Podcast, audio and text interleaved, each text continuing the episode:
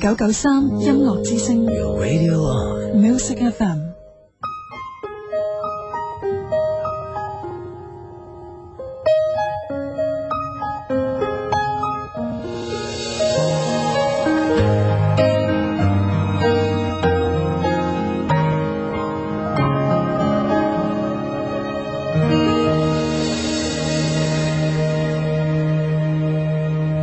听见冬天的离开，我在某年某月醒过来。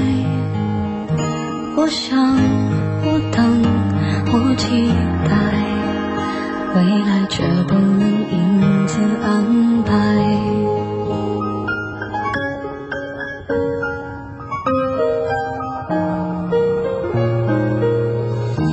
阴天傍晚车窗外，未来有一个人在等待。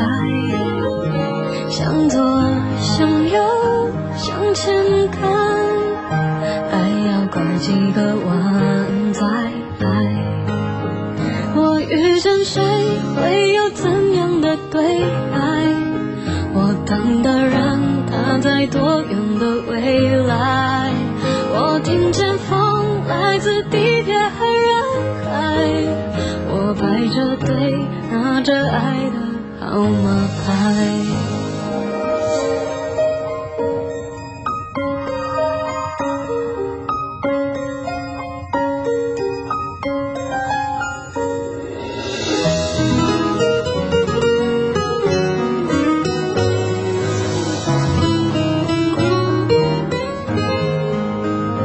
阴天傍晚，车窗外，未来有一个人在等待。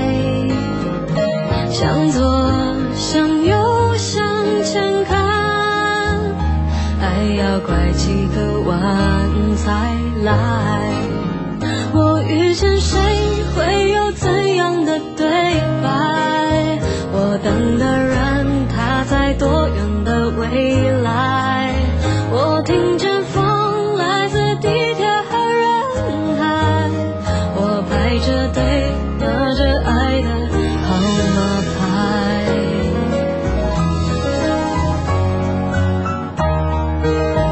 我往前飞，飞过一片时间海。我们也曾在爱情里受伤害。我看着路，梦的入口有点窄。我遇见你是最美丽的意外。总有一天，我的谜底会解开。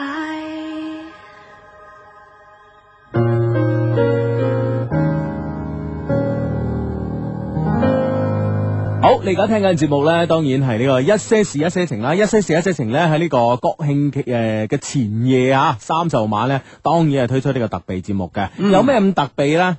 其實咧。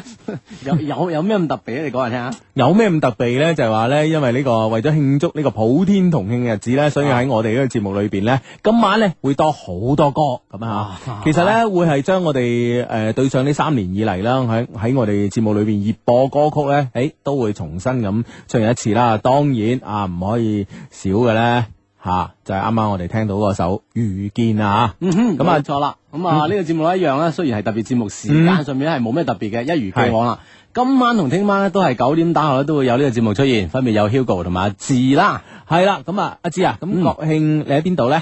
誒、即係意思話三十號呢日你喺邊度呢？三十號呢日咧，我應該喺大馬馬來西亞啊啊咁啊做咩咧？誒，首先咧就應該係廿九號晚咧就睇咗光良嘅演唱會。嗯嗯，因咁為今晚咧，今晚就可能唔知係咪佢喺個島上過咧？ 哦咁樣啊，行程上係咁安排係啊啊。。咁啊，至你知唔知我今晚喺邊度啊？你今晚又喺邊咧？我今晚咧就應該唔喺廣州嘅，啊，我今晚咧就 所以推出特別節目。系啊，都幾特別啊誒大家咧即係唔好意外啊！你而家聽緊呢個節目咧，係即係诶史上以嚟咧第一次咧主持人唔喺直播室嘅 咧，但係同大家話啊，大家好啊，今晚好啊，究竟前夜一個節 目咁啊。都冇所謂係啦。嗯我諗聰明嘅你咧都知道係咩回事噶啦，咁啊，好啦，咁咧就诶事不宜遲啊，手上咧就攞住一封嘅 email 咁樣，哎呀，啊講事不宜遲又唔得。點咧？因为咧系诶，我我我之前咧睇過本書啊，就啊講诶咩啊中國主持人之弊端咁啊哦，，即係呢句口頭禪嚟嘅係嘛？係係啊咁咧就有好多嘅口頭禪嘅，咩事不宜遲啦，啊，啊吓，跟住咧就诶诶呢個呢個诶放飛我哋嘅心情啦。係啊，啊哦，諸如此類呢啲咧，都係都係呢啲誒誒廢話嚟嘅。哦，即嗯係話睇嚟你平時都幾注重提高自己喎。系啊，唔係诶，誒我其實我覺得我自己唔知係咪平時好多廢話，所以嗱嗱聲對住啊，我有冇講呢啲啊？有有有百分之幾係 啱嘅，百分之幾係唔啱嘅。哎，百分之幾冇統計過。OK，咁啊，事不宜 系，親愛兩位恩師啊，軍情緊急，恕弟子無禮啊！三個月前呢，我認識咗佢，佢與別不同嘅係呢，擁有一诶直啊維多利亞時代式嘅捲髮。哇哇 哇！搜索下先，搜索維多利亞時代式嘅卷髮系咁啊真係。诶，人哋形容俾你聽噶啊，猶如千萬條錯落的小溪從高峰上诶蜿蜒交錯而下，嗯，卻從未因電烫電嘅原因呢而乾诶、而乾燥開 叉，反而呢配合着他平靜的面容，有點兒慵懶般。哎呀， 好攞命喎呢樣嘢喂啊！，即係淨係形容啲頭髮呢，已經已經即係引死人喎，靚女喎，即係根本唔使真係形容其他地方啦，已經。係啊係啊係啊係哎呀啊啊啊！無論咩時候見到佢呢，眼神呢都係帶住那般憂鬱落寞。即使偶爾因為失誤會調皮地一笑，哎呀，哇！即係 即係通常咧係玩酷嘅，啊憂鬱落寞嘅，啊哦一時係失一失誤嗰陣失誤係啦，突然間即係哎誒一下忍唔住 咁， 即係笑一笑下自己咁樣。喂，如果咁講咧，係咪即係話佢係其實係扮出嚟嘅咧？唔係啊，人哋即係可能佢好少失誤噶，人哋啲人咪謹就慎啊。哦咪就咪就係咯，咁失誤啊嘛，失誤先會笑噶嘛哦，所以就係扮酷咁 啊，係誒，即使偶爾因為失誤跳會跳皮地一笑啊，但係時間之短暫，彷彿像手中流水，令你感受到那一份温柔恬靜，卻無法捉住。係， 即係人哋笑一笑，大佬你使唔使咁啊？仲想捉住人哋， 捉唔住啊！啲嘢好難搞啊！真係，啊喂喂，我覺得咧一個男仔咧，如果係誒呢個男仔叫咩名先？哦，呢個男仔叫 Clean 啊，啊哈啊咁樣一個男仔咧會即係寫出咁嘅言語咧，我唔覺得我哋有咩可以幫到佢喎。即係既然喺佢呢個語言造唔係文字造詣上係咁犀利，係，就爭講嘅啫喎。 哎呀死啦，唔識 講，係啊，唔識講啲寫咪有可能。 唉，係啦，咁啊啊咁啊，不過我諗即係寫得出都講得出啦，係咪先？我諗係嘅，啊系咯，咁有咩要幫你呢？吓？要睇落去啦啊！咁樣我從未見過有人可以將牛仔褲穿得如此之诶、契合出眾啊！啊，咁樣係即係好啱新條牛仔褲哦啫，使唔使講到咩？合出眾啊！哇 唉，咁樣啊，诶，其實呢，我覺得牛仔褲呢真係嗱，講開牛仔褲，我想講啊，點啊？我覺得牛仔褲呢真係唔同牌子係唔同着法噶。唔同牌子，係唔同着法，系，即係呢、個个诶呢、個 Levi's 咧就會係好硬嘅，好硬身。係啦係啦，因為因為因為诶。早早一輪啦，咁啊誒，我就得到咗一條，唔係唔 係唔係買，係得到，到咗一條係啦係啦，誒、由呢個 Levi's 公司某親自贈送俾你啊！某員工，你已經講公司贈送係啦嘛，威啲咁樣講 係啊，威威啲啲啊啊，，威啲啊！ 係啊，誒由 Levi's 公司某誒唔係親自 誒親自贈送咗一條呢個誒 Red Label 啊，啊哈啊即係誒全部都係紅紅色嘅嗰個誒嗰個 Red Label 咁樣，哇硬到不得了！我基本上咧係坐低會覺得好攰啊，嗯哦因為如果我坐低嗰時，我係我感覺到我係同條牛仔褲喺度鬥緊力，鬥緊嚟，佢掹住你啊！佢掹住我企起身。哦， 啊聽講要浸下喎，聽講系啊系啊系啊，後尾咧诶，呃后尾咧要诶、呃、请教呢個 Levi's 公司咧，原來咧係诶 l i v a 牛仔褲咧係要呢個咩用用鹽嗯鹽水海海鹽哦嗯啊，開一盤海鹽啊，唔使一盤海鹽咁大，即係一盤水入邊就溝啲海鹽。啊跟住咧用誒、呃跟住咧呢條褲咧落去浸啊啊，浸得半個鐘咧，然之後咧再去洗咧，就以後都唔甩色噶啦。哦，即嗯係除咗話可以唔使咁硬之外 咧，係可以固色哦係嘛？係啦，咁啊呢個關於牛仔褲呢一 part 講完啦。OK，咁哦我哋就講煮 餸啦。咁呢咁 點辦？你而家聽緊呢一個係一個家政節 目，唔家庭百事通啊係啊，家政節目好睇噶。我我睇過咩？我啊成日睇星星空嗰、個誒獅爺山啊哦，獅爺山咪同個老老地嘅一個女士啊係，咩咩啊？先空喵管家係啊係啊係啊好睇㗎啊，OK，OK，幾 好啊！係 啊，而家好多節目學佢添喎，係嘛？啊，類似咁樣啊，啊，連我哋都學你諗下。係嘛都冇冇 辦法啦，無出其右啊真係。啊系好啊，講講翻佢呢單嘢啊，咁樣每當佢啊呢、個女仔啊從我身邊經過啊，佢猶如漆黑中的蘭花清幽的香氣呢，便以一種無以復加、不可抗拒的姿態呢，以 F 一嘅速度呢，徹底將我佔據。哇！佢係咪中文系啊？嚇呢個人 係並如毒藥般蔓延到五臟六腑，經久不散。哎呀，萬一佢唔係中文系嘅，咁讀中文系嗰啲人係咪好汗顏啊？ 真係哦真啊 啊，系嘅，我依然保持住對美麗的敏感，但嗯久疏戰陣啊。哦 即係有，即係有嘅時候啲嘢係弊啊，唔係所有嘢都咁完美 啊。系，啊系啊，但、啊但系九疏戰陣啊，我發現我嗰把刀再沒有以前咁鋒利啊啊啊，好咁耐都樣。冇冇磨嗯過，係啦冇出個俏啊，啫係嘛。唉，或者講呢，係因為我冇咗嗰份決斷、勇氣與信心啊！即係我哋估中啦，識寫唔識講，啊真係啦，即使咧喺佢短暫嘅誒誒，即使咧係佢短暫輕微嘅一笑啊，亦可以令我方寸大亂、手足無措。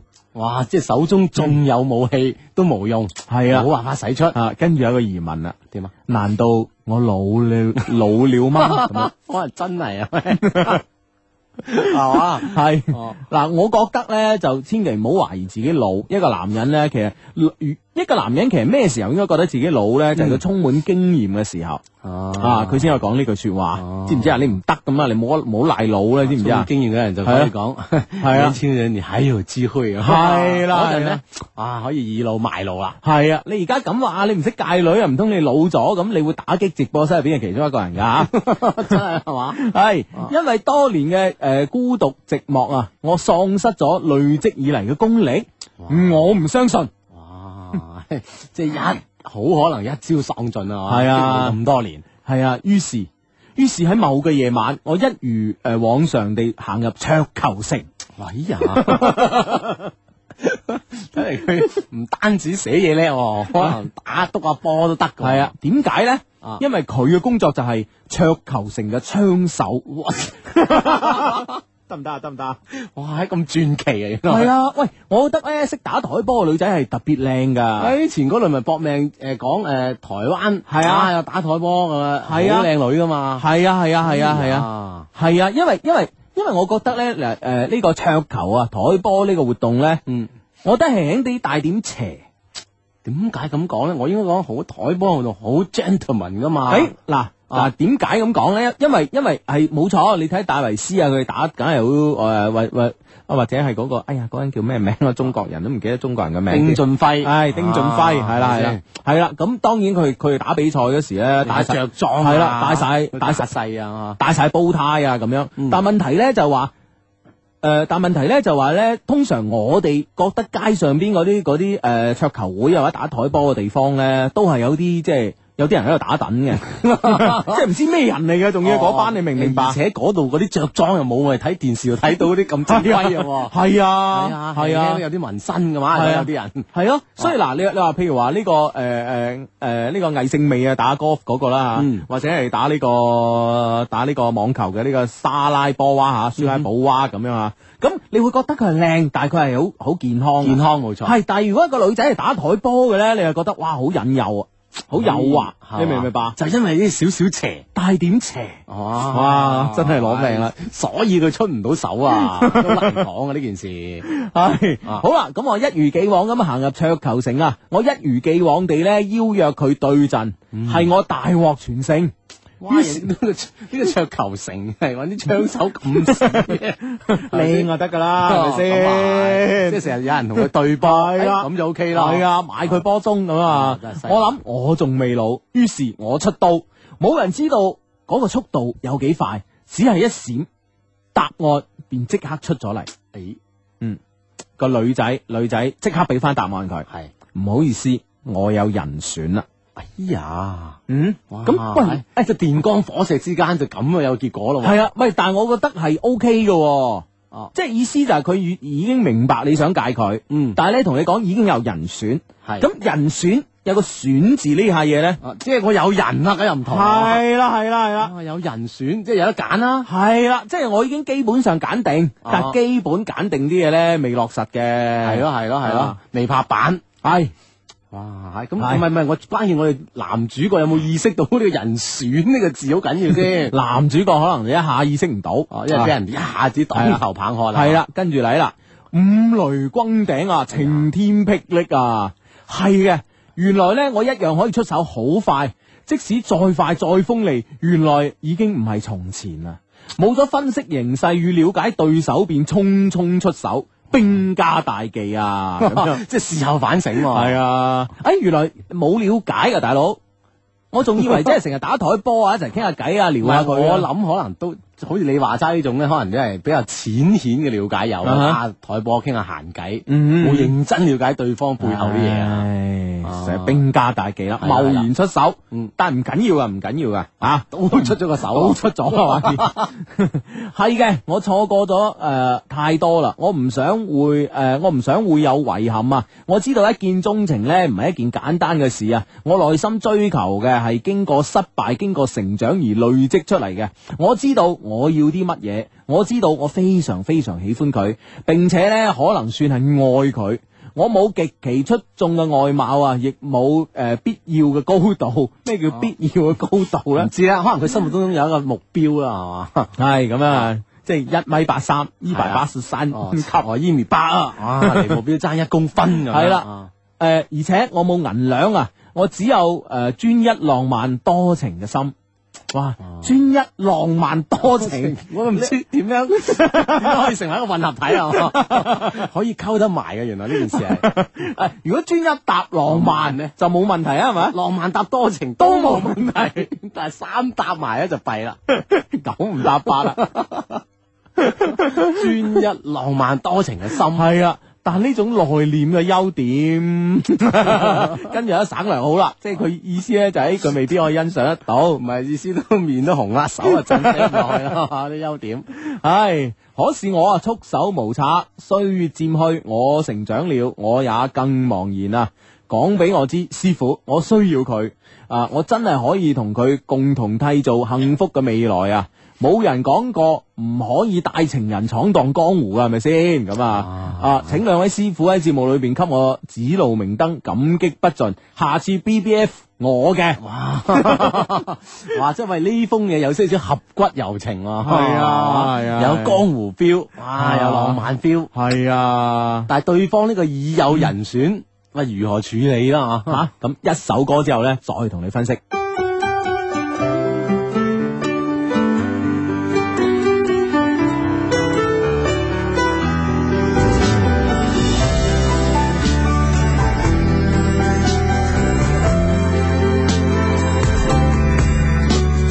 走到一个路口，你放开我的手，绿灯还在等候，不向前不向后，我们从此分手。这情景太真实，记住时间、地点、日子。唯一的方式就是表现懂事，今天变成历史，将来写的故事我不怕输，就算有点无助，宁愿开始孤独，也不要继续糊涂。失恋过才会懂，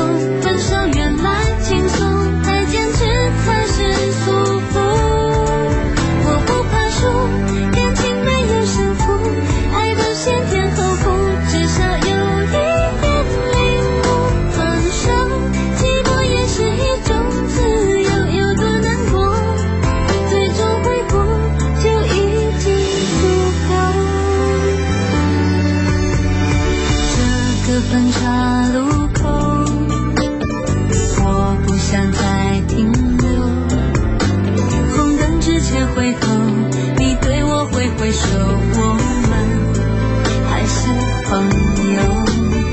做朋友的意义，你我各自不同道理。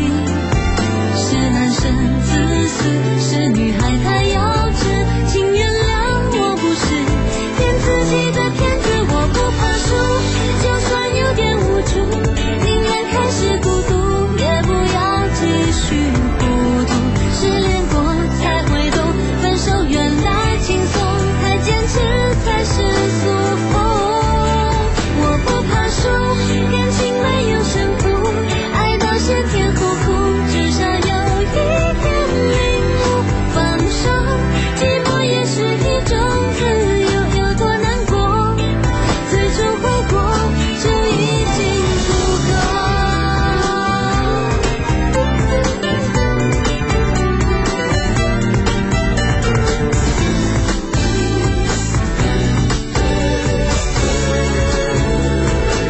我不怕输，就算有点无助，宁愿开始孤独，也不要继续糊涂。失恋过才会懂，分手原来轻松，太坚持才是束缚。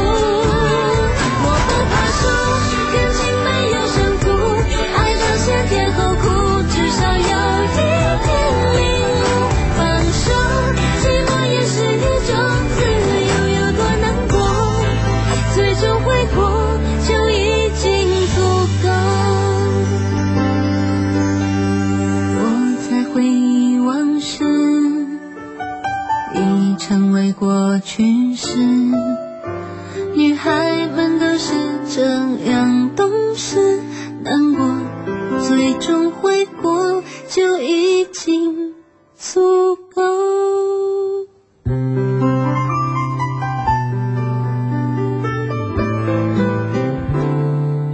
嗯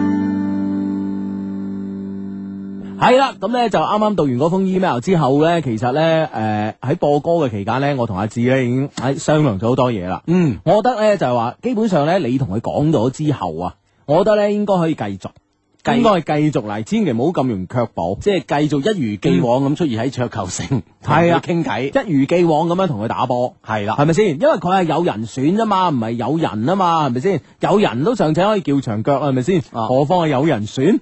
喂，係咪另外有咁樣諗得唔得咧？因為我哋見到佢寫呢方面咁鬼擅長嗯啊，雖然係表面上喺佢遊城有啲誒平普通傾偈啊，嚇，係但係私下整封嘢俾佢，或者寫個 email 俾佢，會唔會好攞命咧？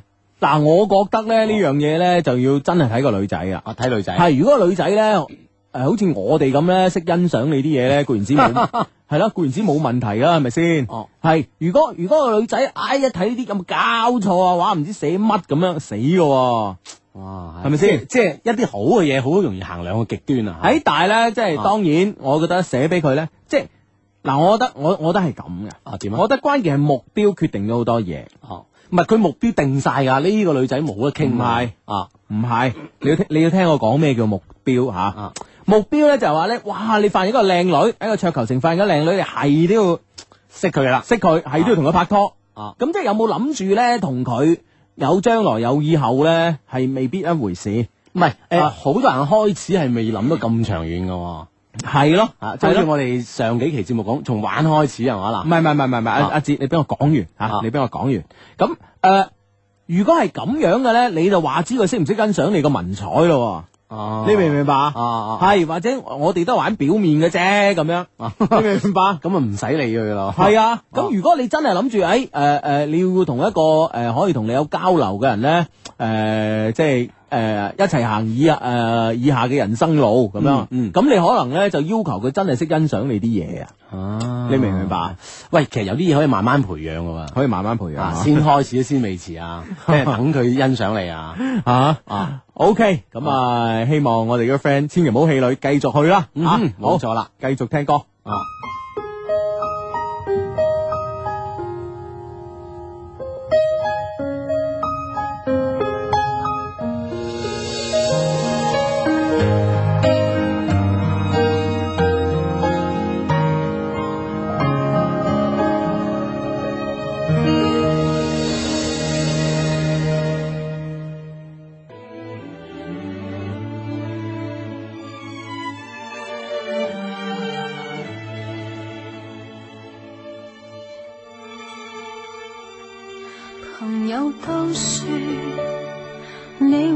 他心醉像個木偶，任誰力勸亦無力可拯救。我想到他比誰也更清秀，我不看一眼，絕對不肯走。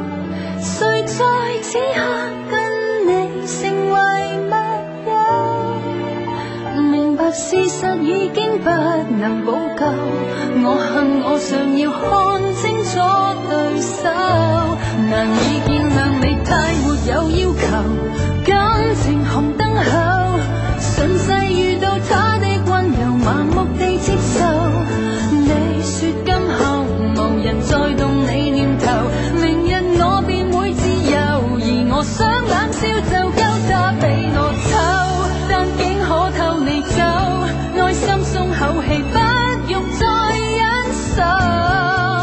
若覺得他也算世界獨有，但我怎可看着你們愛到直至白首？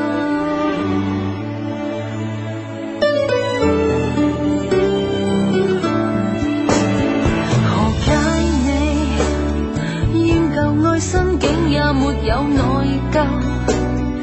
若誰令你突然學懂偷走，我知道他必然有點優秀。我輸了所有，但說不出口。才用心找一個堂皇藉口。其實漸漸化妝不停加厚，看着鏡內我更加的戰鬥。唯有怨恨你太沒有要求，感情紅燈後，順勢遇到他的溫柔，盲目地接受。你說今後無人再動你念頭，明日我便會自由。曾有的卻再沒有，他比我醜，什麼都比我醜，用這種方法安慰我感受。自覺得因過去愛你未夠，但我怎可看着你們愛到直至白首？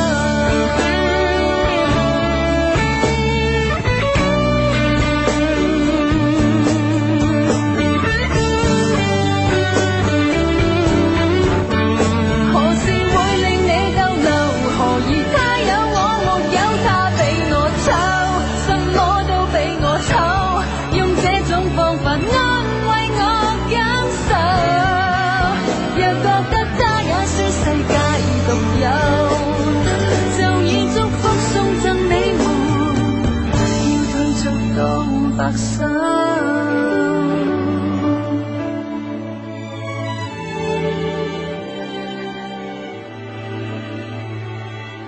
系诶，广、告後嘅聲音之後呢，繼續翻返嚟我哋節目啊！我哋節目叫一些事一些情，诶、為你主持節目嘅係 Hugo 同埋阿志嘅咁樣吓。嗯，係啦，咁啊，诶，呢個國慶期間有特別節目啦，吓咁啊，係嗯更多嘅我哋 email 嘅信件呢，喺節目當中可以有一個體驗咁啊，系啦，系啦，系啦，咁啊，同埋诶，同你講講啦吓，你而家聽緊節目咧，呢兩個主持人咧，阿志咧喺呢個馬來西亞咁啊，嗯咁 Hugo 就喺外地咁樣啊，咁樣 吓，啊，都喺外地，系咁樣啊，嗯好啦，咁啊，啱啱咧呢個前半個小時咧就讀咗一封 clean 嘅呢個 email 啦，咁啊係，啊哈，咁樣就诶诶呢個咧，我覺得咧，其實呢封 email 裏边咧，我其實我真係好欣賞诶佢寫嘢嘅方式，啊哈係啊我覺係得咯幾，我覺得幾古龍啊。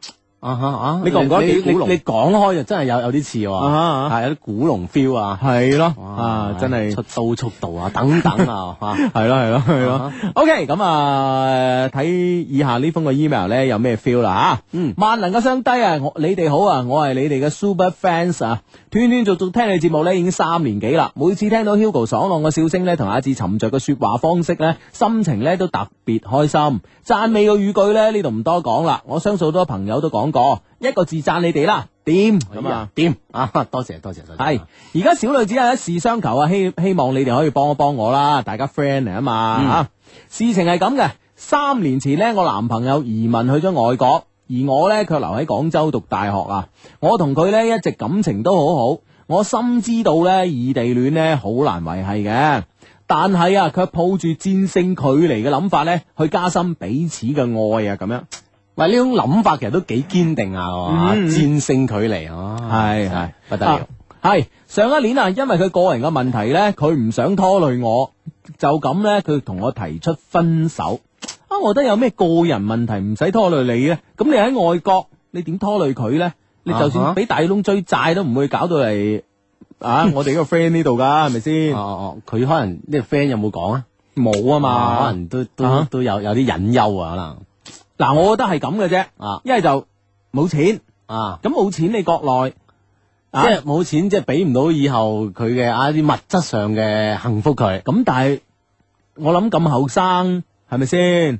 你話除咗李澤楷，邊個咁後生有錢啊？啊吓，咁唔係有有時咧咁樣嘅喎，即係係每個人對有錢嘅程度要求唔同啊係嘛。掹手我哋嘅女主人公啊要求高咧，嗱，我我我覺得係咁樣，啊我我唔覺得我哋嘅女主人公要求高啊，係咪先？嗱，我覺得咧就係、第一咧就係、發生咩事咧，就係、個男朋友咧突然間喺個人嘅前途方面咧遇到呢個波折，啊或但者係係挫折啊，係啦、第二咧就係、啊呢、個詞用得好啊，啊梗係係波折咧係有延續性噶，啊，啊挫折就咔一聲啊。 咔一聲，即係好倔啊噶，好倔，所以佢就一倔一下之下咧，就情急之下唔知點辦，就咁樣話分手哦係啊，嘛 啊硬硬即係話你用得好過我 咯。啊啊，咁誒誒誒，另外一樣嘢咧就身體啦，哦，即係譬如話，誒誒驗咗啲可能有啲唔好嘅病咁樣，嗯誒哼就會有呢個擔憂，啊都都有可能誒嘅。都有可能係，係啊都有 可能啊，而家啲病咁多而家啲 病好多，吓，唔係咩？係係講起講起呢個病咧，即係即係啊你又笑我，你又講我病，你真係啊，唔係我我我真係諗唔到咧，係啊有危險到咁樣噶。點啊？因為咧就誒誒、呃呃可能我喺節目度講過啦，其實我都幾中意紅酒呢呢樣嘢嘅，咁樣嚇，咁樣啊有 friend 話我晒命肯定，中意紅酒唔係晒命嘅，咁貴啊嘛紅酒，哦哦都有平嘅，咁啊係，咁啊誒冇話喎，即 係啊我我喺澳洲咧買啲幾蚊一支嘅紅酒咧，啊其實都誒攞嚟煮餸都幾好味噶，係嘛？相當於呢度啲 白酒 啊，九江雙蒸咁， 哇！咩米酒咁樣，一餸啊，係係講翻紅酒啊，咁樣咁咧誒紅酒咧，原來你釀製過程裏邊啊，係，誒佢係會有啲沉澱物嘅。嗯，咁樣通常係用乜嘢去誒濾清佢呢？點解我哋誒、呃通常呢紅酒喺支樽入邊倒出嚟嚇？啊咁誒、呃沉澱物都係緊緊喺個樽底有輕輕有啲，啲咁多，係啦。，點解唔混濁呢？原來係濾過嘅，啊哈，係啦。嗯咁、我我我最近呢聽個 friend 呢喺法國翻嚟同我講呢，原來呢法國人用咩濾紅酒嘅呢？就係、用嗰啲誒牛牛牛血呃誒唔、知咩同埋牛骨溝埋一一樣嘢哦，嚟濾嘅。點樣點樣咧？佢即係呢樣我唔知嘢整成一樣嘢，系啦系啦系啦，反正就係咁上下一樣嘢啦，啊哈，啊啊哈，咁跟住死啦！佢話佢話咧就係诶诶，誒佢話死啦！咁啊即係诶诶，誒千祈咧同我講啦，法國啲紅酒咧勉強都得，哦，千祈唔好飲英英國國啊飲。英國紅酒。係啊，佢話啲風牛症 啊，唔係好好在佢嗰度啲紅酒唔係太唔係唔算太靚啊，相對法國而比啊，係啊，但問題咧就係你記唔記得風牛症係邊年呢？唔記得诶，我同你講啊，啊，啊風牛症咧诶九五九六年，九五九啊後六，後尾咧又诶後尾第二次出喂現好呢勁嗰陣唔係九五九六年喎，啊九九二千年。啊，但系你知唔知二千年呢？係咩啊？二千年嘅呢個波爾多紅酒呢，哦係最靚嘅，最靚嘅，係近半世紀以嚟最靚嘅。咁但係但係佢會唔會用英國啲牛嗰啲產品嚟做呢樣嘢呢？哇真嘅不緊包，係啊，哇係。喂，你咁樣講人哋二千年嗰啲咪貶 晒值，啊你個人都咁嘅你個人死啦，自己都有損失啊！唔係唔係唔係，二千年啲最靚噶 啦！最靚啊嘛，梗係要 哇真係啊，唉，死啦死啦死啦死 啦！弊啦死啦死啦死啦！哇即係死啦！唉，等我翻到嚟廣州計下啲身家又少咗 啦。係 咪衰啊？唉衰衰衰衰！啊唉，你唔好話二千年，我我我啲酒都幾 OK 嘅。係啊即係而家使唔使用翻半個鐘講翻佢 O K 啊？喂，真係 O K 嘅喎。我得㗎， 嗱，我買二千年嘅武當誒、呃老柴啊啊誒誒、呃有有有啲人叫做羅斯柴爾啊，啊哈武當羅斯柴爾啊，咁樣嚇。我誒二千年嘅，我嗰時咧就二千零一年，大概年底 Ờ, 嗰時買㗎啦，呃啊嗰陣入就係誒三千幾蚊誒诶呃呢個，反正五千睇先五五萬零蚊一箱啦，啊哈啊啊哈，文文呢一箱五萬蚊箱到啦而家咧，吓而家點啊？诶呃唔使五萬一箱，好似唔使五萬一箱，差唔多五萬蚊一箱。而家咧係大概係一萬蚊支啦。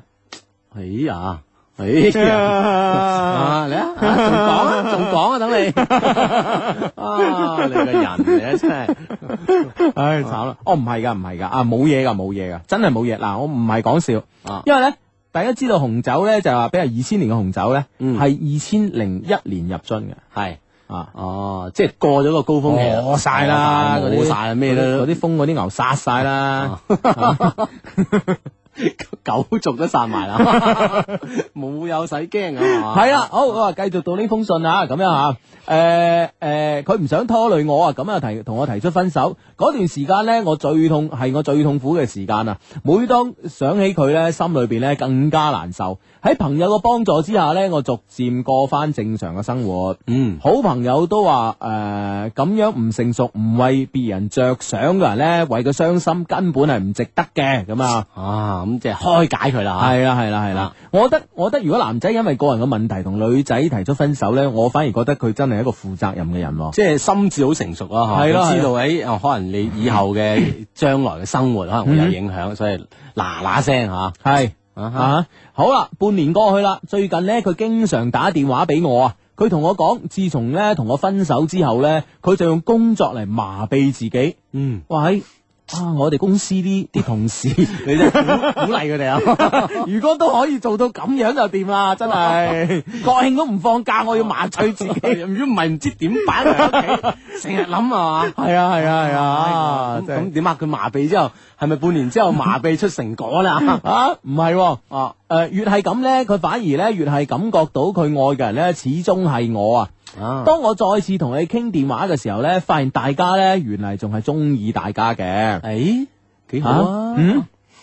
雖然言語上啊，大家都冇講，誒、大家都冇講出大家嘅想法，可能默契嘅關係啩，大家其實心底呢，都有一都有咗一種共識。嗯，七月份同八月份兩個月裏邊呢，佢差唔多每日都打電話俾我，哪怕係誒、呃放工揸車翻屋企嘅路上啊，佢都要揸緊時間同我傾一陣間。佢仲話呢，同我誒，佢仲話呢，同我哦，佢仲同我講呢，話零八年呢，佢入籍之後呢，就翻嚟同我結婚。啊，帶埋佢一齊入埋席啦，咁啊係，咯係咯係咯，啊誒幾好啊，係啊，我以為呢，當我哋再次走埋一齊嘅時候啊。嗯，就會更加珍惜大家之間嘅感情。佢啊佢對我更好，但卻事與願違。哇，啱啱先好翻啫喎，係啊又起波啦，係啦，七八月份吓，跟住而家到九月底啦啊！啊哈，佢話俾我知呢，因為冇電話卡，诶、哦。诶，呢、個月呢，佢開始冇打電話俾我啦。啊我打長途電話俾佢啦，問佢點解唔揾我嘅咁啊？佢話我知，因為呢冇電話卡，所以冇打俾我。但我呢，佢唔係咁相信，覺得啊係藉口。誒，哎其實點解冇電話卡啊？呢個理由啊，太簡單咗啲啊，系咯，我覺得係诶、呃我覺得係咯，我覺得係咯，呢、個理由真係簡單，哦即係除非咧呢、個男仔係經濟上咧又遇到問題啊哈，啊，因為咧诶诶呃以我出國經驗嚟講咧，通常咧好得意噶，嗯，通常咧啲唐人街咧都有啲鬼鬼鬼五馬六嗰啲電話卡咧賣嘅，啊哈嗰哈，啲打翻嚟打翻嚟廣州咧平平過廣州打廣州，平過廣州打廣州，真係係啦，係啦啊唔知點解嘅， 反正就係有啲咁樣嘅，係啊。啊咁樣嘅一啲咁樣嘅卡，咁樣個衛星定點㗎啦，啊系啊，唔知點解嘅，所以所以所以好平啊呢樣嘢，即係話冇電話卡咧，我覺得根本唔係一個藉口。係咯係係咯咪，？同埋咧就。譬如佢真係唔係住喺呢個 city 啦，或者點樣啦，但係佢真係買呢樣嘢唔係太難咯，係咯。啊！因為啲便利店我咁充斥住整個啊因為城市啊，我諗係唐人街嗰啲古古惑惑嗰啲先得嗰賣啲嘅平，啲啊喂嗰啲好平，嗰啲平到不得了。啊 哈。唉，再平可能你打電話佢要俾錢你咁滯啊嘅。馬下手差唔多呢個日子到啊噶啦。唉，咁樣啊，誒、誒、我覺得係藉口啊，可能之前嘅陰影啦。每當佢唔打電話俾我咧，我就會喺度諗啊，佢係咪中意上誒、其他嘅女仔咧？咁樣。嗯，而家呢，有一些問題啊，想請教你哋咁啊，好啊，嚟嘢啦啊第一啊，究竟我男朋友係咪中意上其他女生呢？咁樣，我覺得呢係啊唔可以咁武斷。但係係有呢個懷疑因素喺度喎，我覺得啊，即係無厘頭嘅，冇理由冇電話卡喎，你真係嗱，講喂乜過去冇電話卡，你你睇嗱，呢個善良嘅人如我啊，啊我就會覺得誒、哎、會唔會經濟有問題啊咁樣嚇，雖然個電話卡平咁樣嚇，啊，啊，但係我覺得即係話一個人呢，我覺得一個人嘅思維方式啊。嗯嗱，我我我講我啦吓，當然我唔係一個聰明人咁啊吓，誒、我覺得咧就係你證實唔到嘅嘢咧，你盞去懷疑咧，其實辛苦係你自己，除非你有辦法證實到佢係中意上其他嘅女生，啊哈啊嗯哈哼。但係問題咧就話，我覺得即係話，好似佢話齋嚇，我哋都覺得佢心智比較成熟啊，佢嗯佢嗰個男朋友啊。嗯，但係喺呢個時候，就算冇電話卡，就算冇其他嘢，都有些少交代都會有啊，係咪先？係咯係咯係咯，哦所以咧我覺得啊，嗱點解一開始咧，一開始你上次分手嗰時咧，誒、你係一語帶過啦，因為佢個人嘅問題，佢唔想拖累我，咁樣嗯同我分手咁樣啊啊，咁但係咧其實我覺得你有冇諗過佢上次係因為咩同你分手咧？啊佢嘅理由充唔充分，同埋即係誒成誒，我哋冇我哋冇假設佢講大話啦嚇，但係啊咧問題咧就係言語中咧有冇破綻咧？我諗可能經過呢段時間，佢會知道啊，係啊知道即係而家再接觸翻啊嘛，嗯知道對方過往件事，即係呢個隱隱憂啊，嗯啊究竟係有係點樣應該知嘅啦，我諗，係即即係啊係至少去分析下啦。係啦，我都可以分析，但係咧先唔好話誒將呢個問題假設為佢中意上誒、呃或者佢喜歡咗其他嘅女仔咁樣，嗯我覺得咁樣咧盞自己辛苦嚇、OK，第二啊個問題啊，喺外國生活嘅男生咧係咪特別容易變心咧？咁樣哇！咁我你可能呢樣嘢係咪會係先有兩個兩個條件咯？首先第一個主觀條件就係呢個人啊咯，嗯。客觀條件對呢個人嘅影響有幾大啦嚇？嗱，我覺得咧喺外國生活咧，真係唔一定容易變心因為喎。佢我相信接觸嘅人少過嗯喺係啦喺國內，係啦，我覺得咧嗱，誒特別佢做嘢噶，讀書又唔同啦，哦係咪 先？讀書好似我我哋嘅 friend 話齋，佢細佬喺呢個，哎呀，佢細佬唔知喺美國定喺加拿大啊啊，哇，完全唔同啊！ 即係去到哇開心，啊即係問問問佢細佬，喂，咁你出國讀書會唔會唔適應？唔會咁樣，哦哇，成個班幾好啊，有日本，有韓國，有加拿大，唔好唔好話 佢啦，我哋嗰個 friend 阿軒軒啊，啊去咗兩個月新加坡啫，哇啊都識咗唔少唔同國籍嘅 friend 啦，日日晚晚幾乎嬲佢威啊，唔係最我講起講起佢咧，我覺得佢真係失敗 啦。平啊啲悲哀。係啊，最失敗臨走前嗰晚，哦， 咁啊，就有一個印印度籍嘅靚女，哇！你都幾幾攞命係啊就同佢哎講，誒印印度西施啊，同佢 講，誒你聽日就走咯，幾點機啊？佢話中午十二點啦，咁樣。個女仔就話，誒咁你今晚肯定唔瞓啦，咁我哋一齊去玩喎。咁啊，佢話啊好啊，好啊，好，到時今晚俾電話你咁樣。啊哇啊佢啊真係一夜冇 瞓，電話就等都等唔到，啊好好昂昂然咁啊坐飛 機翻廣州，哇！啊真真係係弊啦呢件事。係，哎其實根本上咧，我覺得啊咧，阿阿軒軒咧就係犯咗一個好大嘅錯誤啊！啊我覺得佢真係一定要攞女仔電話先係得咯，啦唔嘛好咁被動啊，係因為等人 call 係咯係咯係咯，同埋咧佢佢佢講嗰時唔係咁講啊，志啊點啊，你我補充下啊啊，佢話咧就終於同一個女仔用英文啊可以溝通到哦啦，仲要咧你知啦，印度啲英文咧口音好口音好歪歪地啦係咯歪歪地噶嘛，可以溝通到啦，哇，仲要佢主動，哇，開心死啦咁 樣，咁原來呢個時候你要問攞電話先得噶，大佬咪。 傻傻地咁樣等咗一晚，等到第第第日十十二點坐飛機翻廣州啦，喎， 開心得滯啊！呢個終 於溝通得到，好關鍵 啊。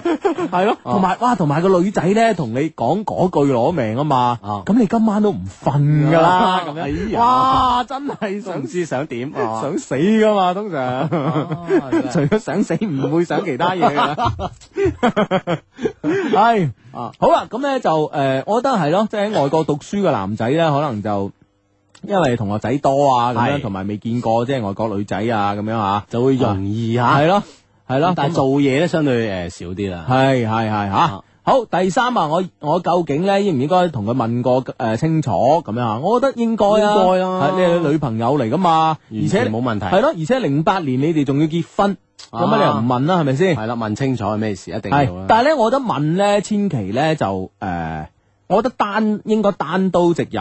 啊其嚇實男仔咧，其實好憎女仔咧，單單打打。哦，即係誒左左盤右問，係啦係啦以為佢知道咗啲咩，係係係係盤人哋就好係弊。係，我覺得咧，你就直接問，反而咧個效果可能會更加好吓。啊 OK，第四啊，如果佢真係因為冇電話卡而冇打俾我咧，我是否誒、呃、應該同佢繼續傾落去？我我哋是否有將來咧？咁樣吓，诶、咁真啊係冇電話卡，咁我諗唔會影響兩個人感情嘅。唔係，我我我諗我諗即係係，如果係佢話成個月都唔得閒買，咁啊樣你下打佢咧，真係好重皮。係係咁樣，但問題咧就係話，如果係誒誒，如果佢係只不過係幾日啊，突然間嗰輪可能因為佢可能去第二個埠出差啊，諸如此類嚇，嗯哼因為啲喺啲鬼佬埠咧，即係唐人少咧，真係可能少啲嗰啲卡噶嘛。嗯哼，冇啊錯冇錯，哦係係咯啦，睇清睇清佢係因因為咩原因冇電話卡咯。係係，啊我覺得咧呢樣嘢咧先係最關鍵吓、我覺得咧诶、呃異地戀咧最難維係咧就係對方對，即係對對方嘅猜度，即係雙方嘅唔信任啦，係啊呢個比較比較難搞。係啊。其實你我諗咧好多嘅異地戀咧，最後诶彎咗咧都係因為自己嘅不斷咁猜度對方，而對方又不斷咁猜度你，最後咧大家都係因誤會而分開嘅。啊，好麻煩啊！有時咧越愛對方咧，就會啊就係越驚對方點點係啊點，越係啊懷疑對方，誒係啊就越容易出現分手。係啊，越啊因因呢、個因呢個誤會而分手咧，哈其實係最痛苦嘅。啊哈啊，因了解而分手就唔同啦。咁啊係，知道大家唔啱咁啊嘛。係咯，係咯，係咯，係咯。好，咁啊，讀完呢封我 email 有又啊，呢個叫傻女啊，啊傻女嘅 email，咁咁啊，啊晒佢啦。啊好，，咁啊，繼續聽歌。嗯，站在拥挤的人群，我忽然间想起了你，想起我们之间的过去。为什么会爱上你？在千万人的世界里，又为什么在爱还在时候离开了你？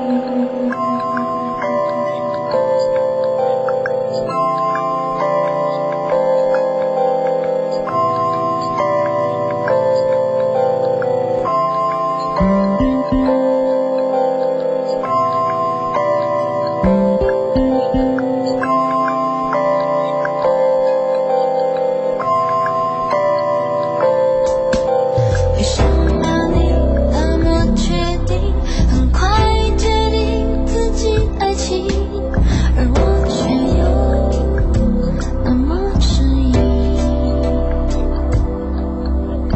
在这一个城市里，我闭上眼睛在倾听，却听见你叹息声音。偶尔听人提起你，都说你过得很顺利，换了一个新眼睛，看起来更有自信。他陪你也是原因，我住在自己的孤单里，也很平静。但我为什么会想起你？又为什么听见你叹息？是我错觉，还是多心？若下个路口遇见爱情，我是否还希望遇见你？谁能确定？谁能确定？决定。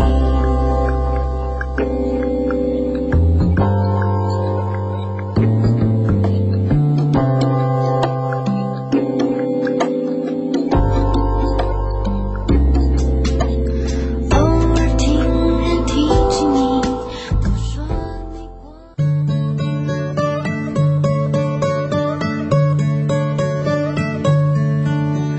自問是未滿分，自問是沒信心，實在是未夠本事。我卻要發威一次，太抱歉你未同意。我要這世界知我對你有幾痴，一想起都覺自私，宣佈吧我愛你，可笑是你剛剛自知。我要與你遊盡可愛的天下，奉送你叮當呢一堆笑話。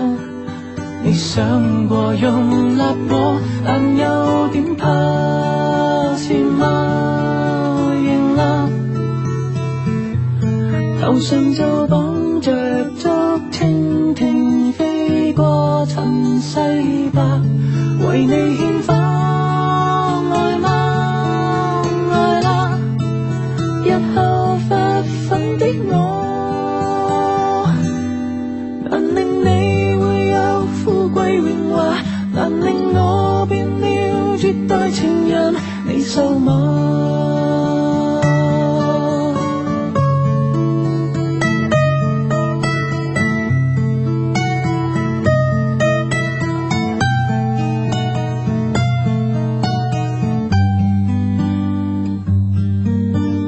自問是大懶豬，自問是未夠班，但自願被你欺負。世界對我太可惡，我愛你卻極頑固。嗯我也有我法寶，我永遠對你好，好得可厭你丈夫，不怕被你厭惡，不會令你一刻吃苦。我要與你遊盡可愛的天下，同送你叮當的一堆笑話。你想過容納我，但有點怕，是嗎？然後頭上就綁着竹蜻蜓飛過塵世吧，為你獻花，愛嗎？愛嗎？日後發奮的我，難令你會有富貴榮華，難令我變了絕代情人，你受嗎？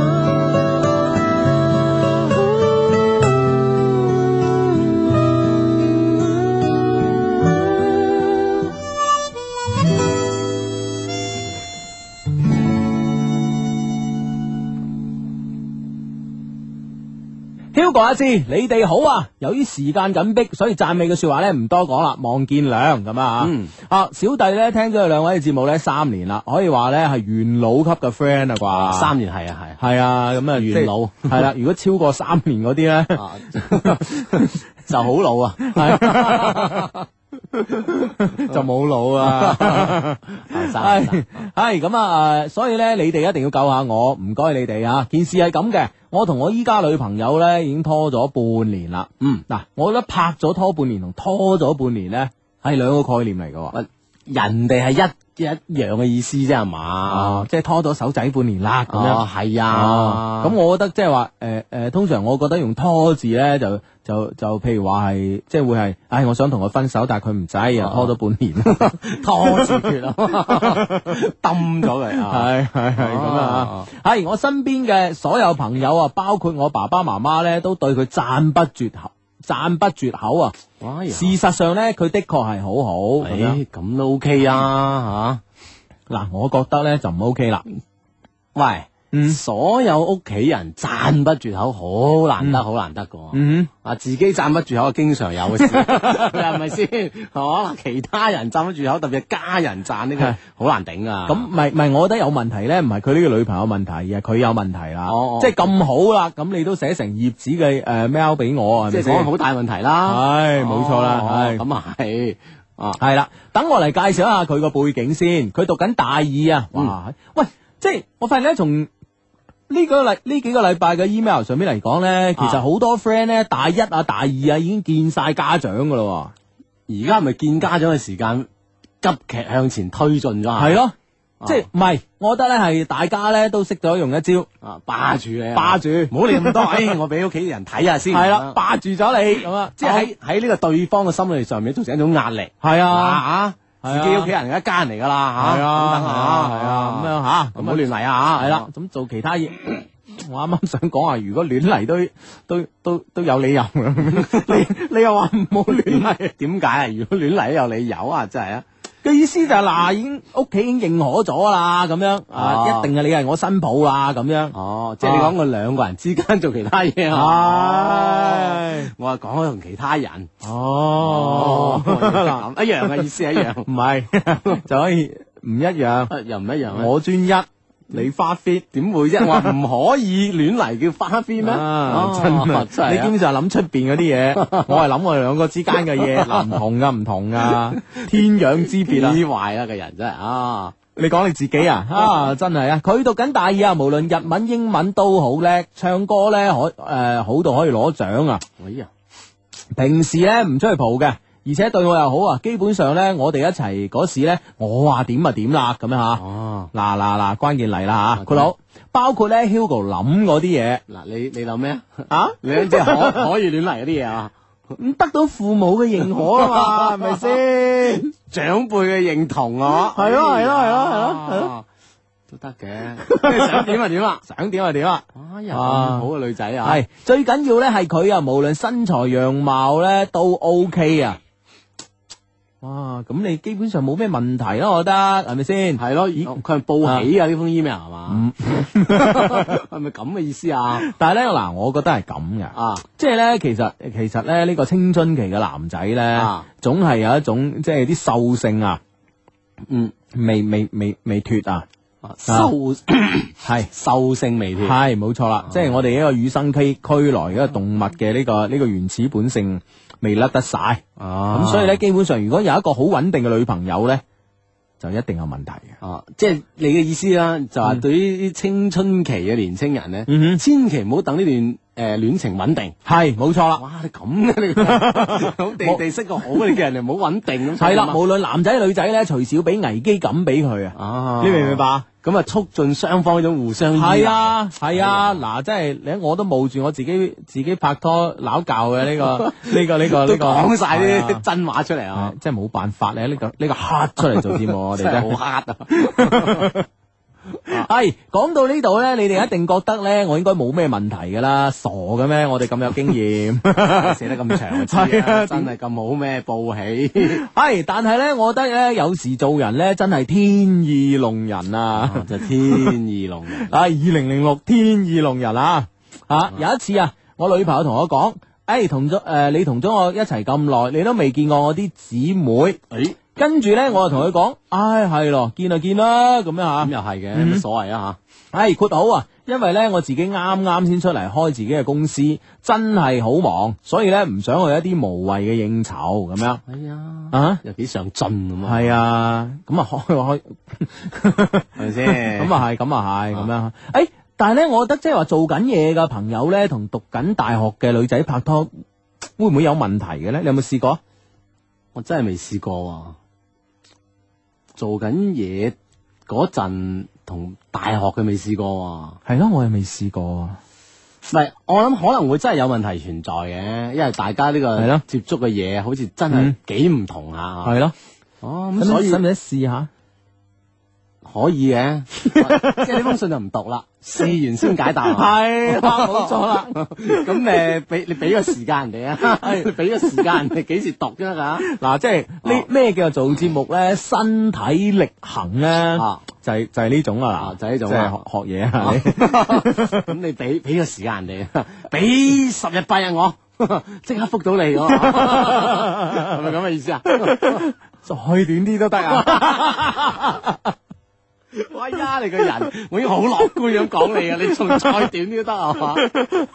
唉，啊係繼續讀完先啦。嗱，如果嗱誒而家喺度講定先嚇，如果真係解答唔到啊，啲唔關我哋事嚇，因為真係冇呢方面嘅生活經哦而驗家。係實踐出真知係嘛？係啦係啦係啦啊，真係。啊，咁樣吓，OK，咁啊，誒、誒、啊，唔想有一啲無謂應酬啊，但係咧，你哋唔好以為我好大啊，我仲比我女友細一歲，今年得二十歲咋，咁樣、哦，啊，即係咁快已經投身社會啦，為社會作貢獻。如果咧係呢個 case 咧，嗯咁我諗我哋都唔得啊。點啊？我哋去邊度揾一個比我大一年仲讀緊大學嘅，即係完全 fit 晒咧，就肯定好難嘅。啊哦 啊即係。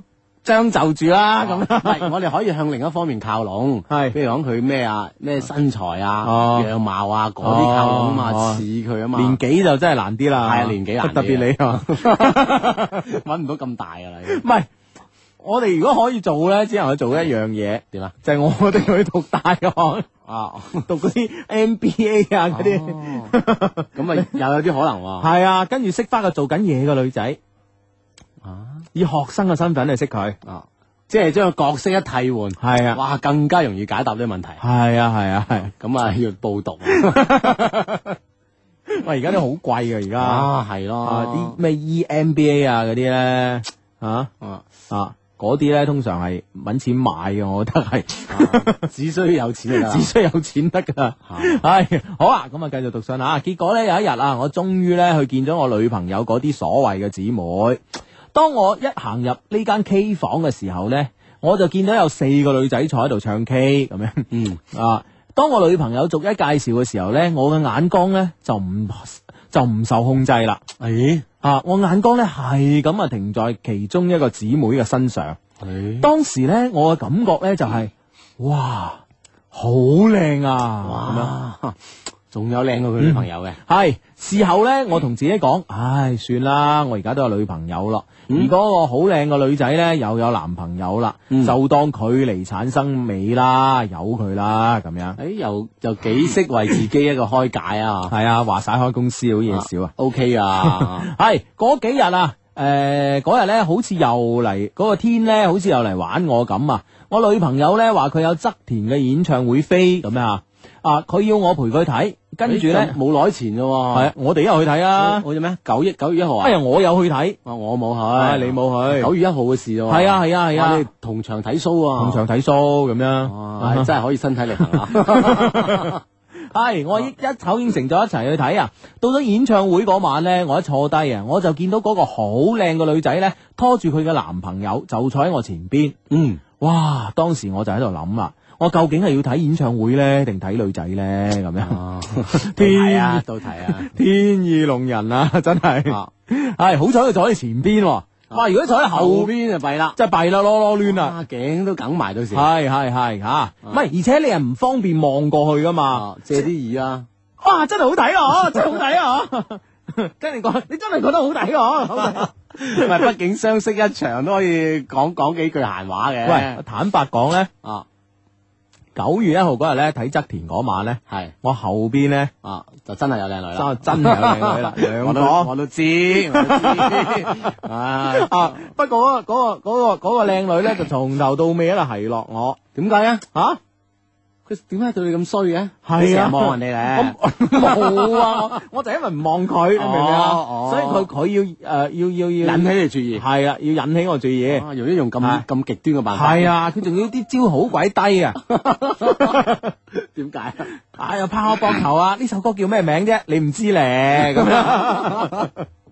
哎呀，咁嚟嘅。係啊係啊，哎，俾人撩咗成晚，咁你都 冇冇睇成啊？冇你點睇成呢場 show 啊？ 唉，唉讀翻哎 email 先吓，咁樣 誒誒咩咩咩咩咩咩，誒哦。係當演唱會咧進行到差唔多嘅誒、呃差唔多結束嘅時候啊，嗰、個女仔毫無規律咁樣經常向後同我對望啊！哇，哎係係，哎仲要捉唔到路嗰種對望係啊，毫喎無規律、喎，即係唔係話三秒鐘一次啊，十秒鐘兩次啊嗰啲哦嚇。當時呢，我覺得呢，今次有機啦。跟住呢，翻到屋企，我成晚喺度諗，究竟我有冇機會呢？哇！呢次就唔係自己作解脱咯係啊，哦即係因為對方都有多少嘅呢個苗頭啊。喎，哦，啊，係但咪佢誤解人哋 啊？係啦，咁我喺度諗啊，佢又有男朋友啦，我又有女朋友啦，啊嗯而且呢，佢哋仲係姊妹添。唉，呢、個問題呢，煩咗我好幾日。好複雜，好複雜。唉，咁啊啊，結果有一日啊，我打電話俾嗰個女仔，我將我自己心裏邊所諗嘅嘢咧，同佢講晒。係啊，哎呀，喂，有膽喎！真係 friend 嚟嘅喎，哇，好嘢喎！你即係冇咩幾個人做得出喎呢樣嘢。係啊，真係我我信你真係聽咗三年嘅元老級啊！哇！就呢句話，就呢句話，真係真係，啊嗯，哇，真係我我我我我覺得咧，即係誒，我成日咧都喺節目度講咧，我要說出口啊。啊嚇，其實咧，我一個人咧唔係一件醜事嚟噶，唔係一件壞事嚟噶。嗯，吓！但係咧，佢居然可以咁樣講咧，我都 覺得因為咧，即係有一個咁複雜嘅背景之下，係可以咁樣講，嗯哼都叫都叫犀利啊！係啊係啊係啊！我我我我覺得咧，其實咁樣講咧，好好有好處噶。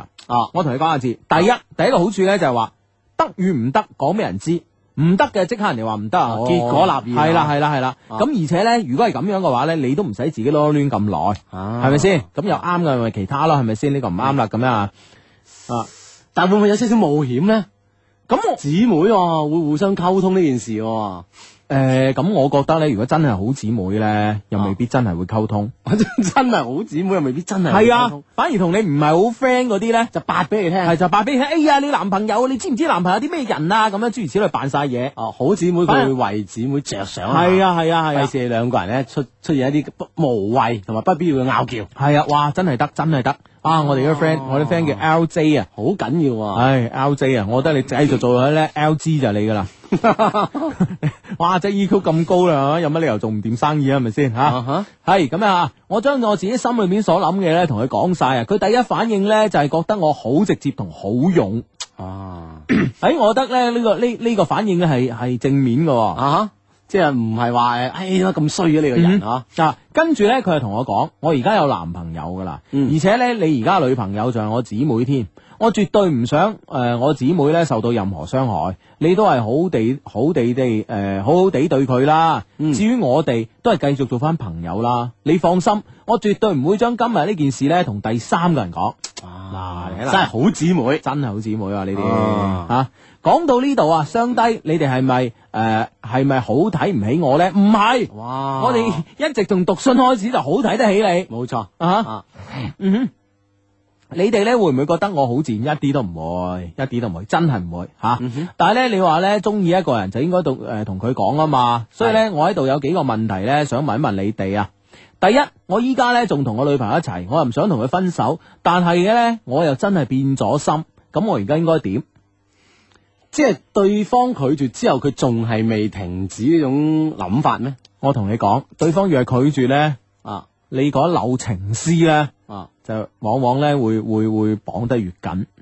即係對方越拒絕啊，係啊作用力與反作用力啊，係啊係啊係啊係啊即係佢心仲成日掂掛住呢個人。係啊啊！咁咧我嗱，我覺得咧誒、呃我覺得你而家咧就唔應該做任何嘅抉擇，啊因為咧你而家做任何決定嘅嘅嗰個基礎咧都唔牢固啊。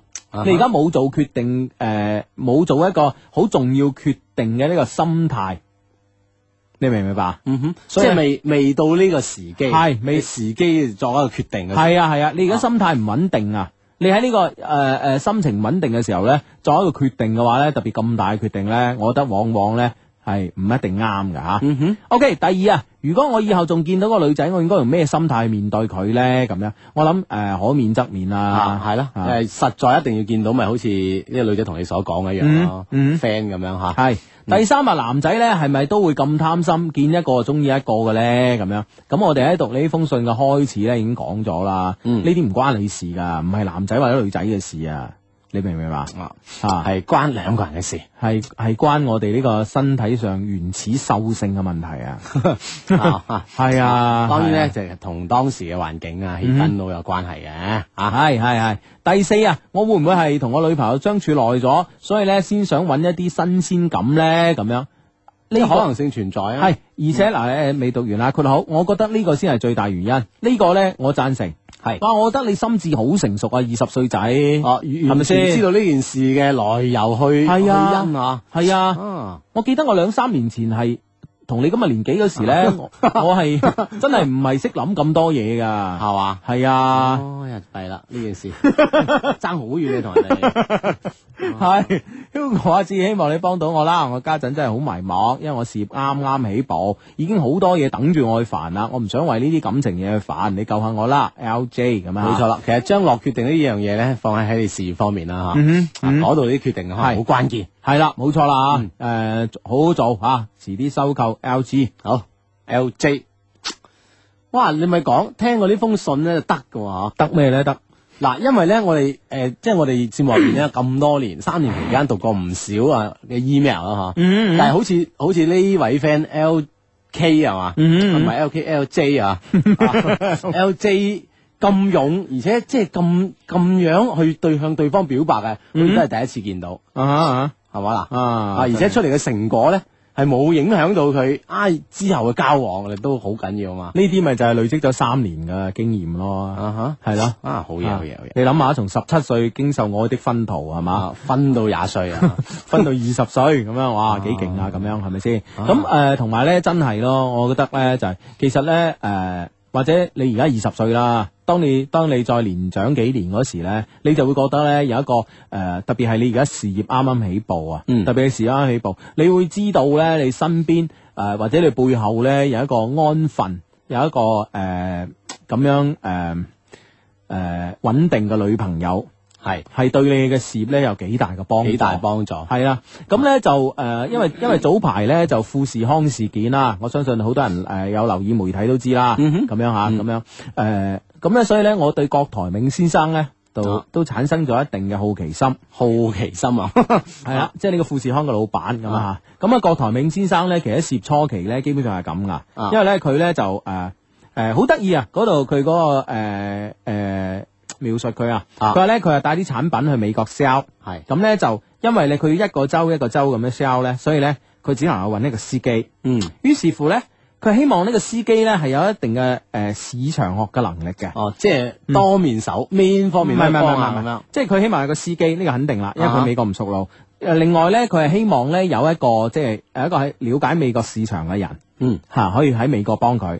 咁第三樣嘢咧，佢咧就希望咧呢、個人咧誒、呃最好係鬼佬。嗯咁、因為咧可以同佢練習下呢個語言上邊，訓練下佢嘅英語咁樣啊吓咁樣。所以咧佢誒佢咧就誒嗰嗰度講咧就誒佢咧從佢咧就揾到咗一個人。啊哦係具備呢三樣嘢嘅， 咁咧就去美國咁啊，一個州一個州咁樣， sell 咁啊 sell 行咗三十九個州，咁咧誒，但係咧就佢佢太太咧真係好支持佢喺後哦邊啊，佢太太真係好支持佢，即係咧誒，即使屋企咧係窮到咧就冇錢買奶粉咧，啊即係自己係唔食嘢嗯啊，或者係食啲好粗嘅糧啊，俾個細路仔係飲米湯啊咁樣，都從冇同同佢提過，話屋企即係話喺佢 sell 嘅時候，係啊係啊會影響佢嘅開拓市場。系啊系啊系啊，所以咧诶、呃希望咧 LJ 咧識得珍惜你而家诶所擁有嘅幸福啊，嗯哼真係噶！你睇下郭台銘都係咁樣開始噶，啊吓，即係特別咧喺呢個事業開始之初啊，嗯而且好關鍵就係喺佢呢篇嘢之前開頭咧，家人呢樣嘢對佢嘅支持咧，係咯誒啊又對佢認可咧，係啊嗯係啊，真係好緊要噶，家人嘅認可吓。吓咁啊，所以就真係唔好諗咁多啊吓。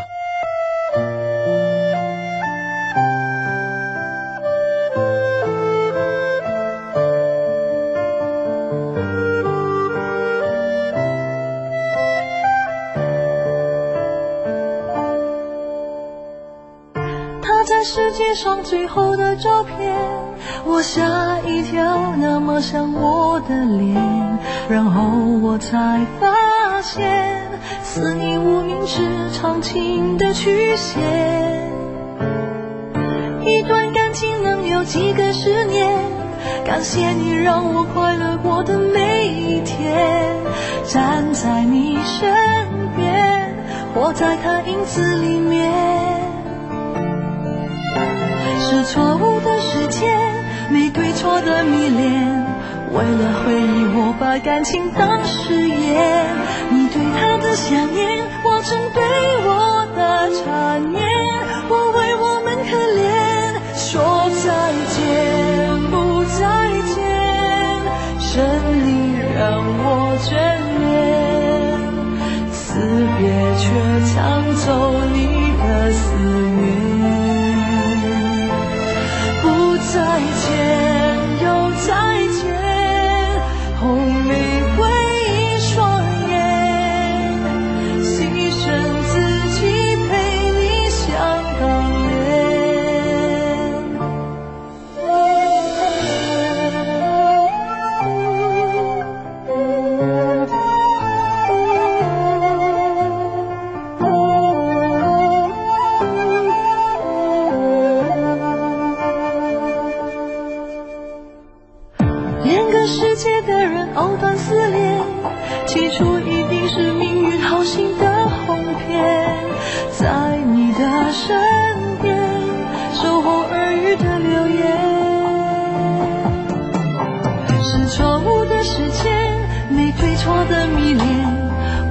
会疑我把感情当誓言，你对他的想念，或针对我的缠绵，我为我们可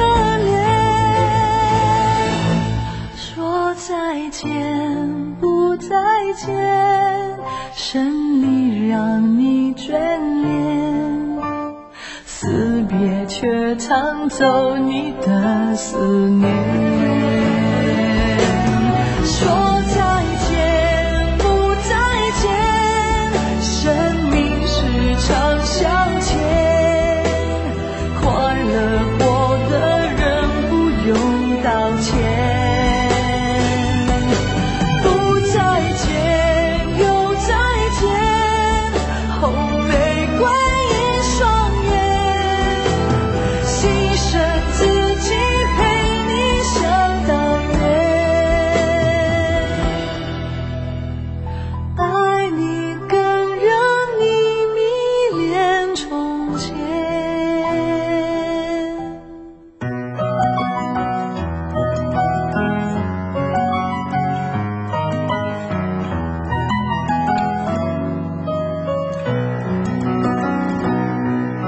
站在大院前，細心看看我的路。在下個車站到天后，當然最好。但華麗的星途，途中一旦畏高，背後會否還有他擁抱？在百德新街的愛侶，面上有種顧盼自豪，在台上任我唱，未必風光更好，人氣不過肥皂泡。即使有天開個唱，誰又要唱？他不可到現場，仍然仿似白活一場。不理愛教我怎樣唱，幾多愛歌聽我唱，還是勉強。台前如何扮靚，難踢給最愛在耳邊，低聲溫柔地唱。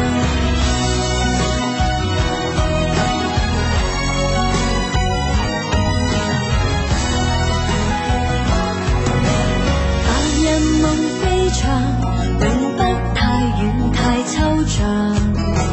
最後變天后，變新娘，都是理想。在時代的廣場，誰都總會有獎。我沒有歌迷，有他景仰。在百德新街的愛侶，面上有種顧盼自豪，在台上任我唱，未必風光更好，人氣不過肥皂泡。啊即使有天開個唱，誰又要唱？他不可到現場，仍然仿似白活一場。不戀愛教我怎樣唱？幾多愛歌給我唱，還是勉強。台前如何發亮，難及給最愛在耳邊，低聲溫柔地唱。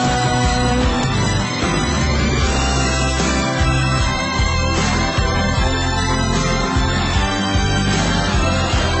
幾多愛歌給我唱，還是勉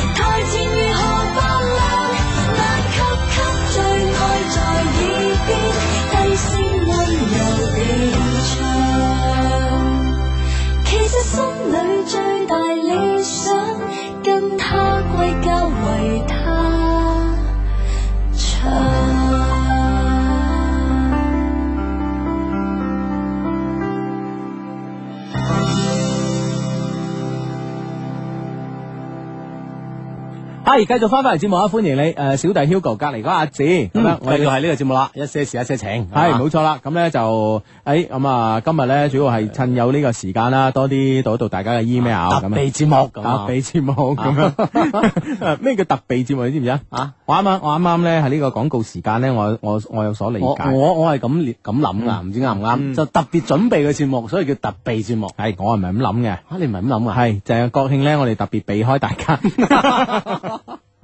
特備 啊，都都都幾備。 系啦，咁啊，手頭上咧又呃揸住一封诶嚟、自我哋充滿感情嘅電子郵箱嘅呢個 email 啦。再重複一次啦，我哋呢個充滿感情嘅電子郵箱咧，诶、就係 EQ 二零零三 at 一六三 dot net，嗯冇錯 EQ 二零零三 at 一六三 dot net 咁啊吓。咁咧好多朋友咧，其其實講開呢、個呢、個 email 咧吓，诶、我見到好多朋友咧都喺我哋嘅官方論壇啊，诶、www dot 啊 loveq dot cn 啊，L O V E Q dot cn 入邊咧就诶。呃即係發帖話啊，可唔可以 Hugo 將啲信念出嚟啊？咁樣啊， 即係將我哋讀過啲信啊係嘛？係將佢讀嗰啲信念出嚟啊，咁樣啊哦。咁咧就誒，唔係佢意思係將多啲信念出嚟，即係唔一定哦嗯我哋讀過咁樣。咁我就喺度考慮啦，我即係因為咧係誒。呃因為大家信任我哋先 send 呢個 email 俾我哋噶嘛，嗯咁如果我哋誒連晒出嚟啊，公主同號，我覺得未必係真係咁好嘅一件事，所以咧就係話誒，如我果哋我哋都諗緊一個辦法嚇，係睇下喺啲咩地方咁啊。係啦係 啦係啦係啦遲啲講俾大家聽。系啦，但系咧基本上咧，诶、可以同大家做一個承諾咧，就係呃你哋 send 俾我哋嘅 email 咧，係除咗我同阿志以外咧，都唔會有第三個人可以睇得到噶啦。啊哈嗯啊哈哼，係啦，就啊，除非我哋讀出嚟冇冇計啦吓，咁啊樣如果冇讀出嚟嗰啲咧，其實都係得我哋兩個睇過嘅啫，咁啊吓，嗯，係來信絕對保密。嗯啊放心放心啊！系啦，好咁啊！呢封 email 係咁嘅，敬尊敬嘅雙低啊，你哋好，小弟呢聽你節目呢已經一段日子啦，咁啊第一次呢寫信俾你哋啊，係有件事呢想請你哋幫幫忙咁啊吓，嗰好，本來想讚你哋幾句，諗諗就係算啦，因為呢 friend 嚟啊嘛，咁樣。真係啊 friend 嚟嘅 friend 嚟嘅 friend 啊，其他唔講，诶、切入正題。小弟咧最近咧報名去學車，考呢個車牌，一切手續辦妥之後咧，今日我就嚟到練車場呢個學車啦。因為咧诶、誒先前嚟過，教練咧便招呼我坐低落嚟排隊等啦，啊啊順便睇人哋點樣練習嘅，咁樣吓，係咁樣诶呢、個時候咧。一個女仔出現喺我嘅視線範圍啊，即係冇事做又冇車練啊，係啊咁啊咁三天望 地睇女仔咁樣揾女仔， 喂揾到咗喂，你唔好話，啊即係我我我學車嗰時咧，誒、哦，誒、我記得係我哋隔離嘅呢個，佢係一個組係一個 team 咁啊嘛。哦隔離嗰支添，係隔離嗰支 team 咧，就係、有有有個靚女咧，其實其實我都幾恨咧，即係話啊，會唔當時識咗佢係 嘛？唔係我幾恨咧，就係我哋有機會係一齊練啊，但係因為咧哦就係我，因為我誒天分高啊係嘛呢啲嘢 啦，咁我唔使點去啊咁樣。哦所啊以你嘅人啊笨啦，咁你扮天分低唔 得咩？係咪先？你係扮天分高難啫，天分低應該都容易啲唔啩？係，即係我又懶 去，又懶去咁樣啊！結果咧去去親咧都撞同嗰個女仔撞唔到，最後咧就係考試嗰次啊，啊啊，就一齊同時考係啦啦，，係啦，係啦，係啦。啊咁我咧當時呢兩部車咧都係我去學嗰個叫做駕駛學校啦啊，嗯啊都係嗰個培訓中心嘅咁樣，兩部車一齊開去陽山咁樣嚇，一齊開去陽啊考山長途啊考長途。咁我當時咧仲啊借啲耳同嗰邊嘅教練，因為同嗰邊嘅教車師傅都熟噶嘛，即係兩都個傾師開傅偈熟唉，嘅，兩個師傅我都熟，咁啊啊傾開偈，咁天分高啊嘛，係咪？佢哋景 仰我，算啦，唔唔俾你考，咁犀利啊 嗱！係啦，咁咧就誒同佢熟，啊，我都借啲坐落嗰部車度，一行到一半未到清遠，俾人滴咗翻 嚟啦，唉，哎到你到你個個肥仔 咧喺後邊部車同我女傾緊偈 喎，我以為 你你喺嗰部車有啲咩不軌，俾人趕咗落車，唉嗱聲嗱聲咁啊，啊唉就咁啦，唉，之後就冇咩啦。系啦，所以咧喺呢嗯個即係喺呢個駕駛學校咧，講開咧都係我個傷心地啊，真係。即係偶偶然有一個女嘅女嘅學徒出現係咧，其實都令到周遭嘅人幾雀躍嘅。系你你知唔知咧？喺呢個駕駛學校咧，啊真係得啊得，唔得啊冇噶啦。咩因為人海茫茫咧，你考哦你即係你考完試之後，你唔會再撞到嘅撞唔哦翻噶啦。係啊，而且你唔會再學噶嘛。系咯系咯系咯，啊，除非除非考咩大貨車啊、大巴啊嗰啲咯，除非但埋但人哋對方唔一定考嘛，啊或者考唔過啦，一齊嗱，見到佢考唔過，嗱嗱聲自己 扮考唔過，天分再高都懟埋個山度 啊！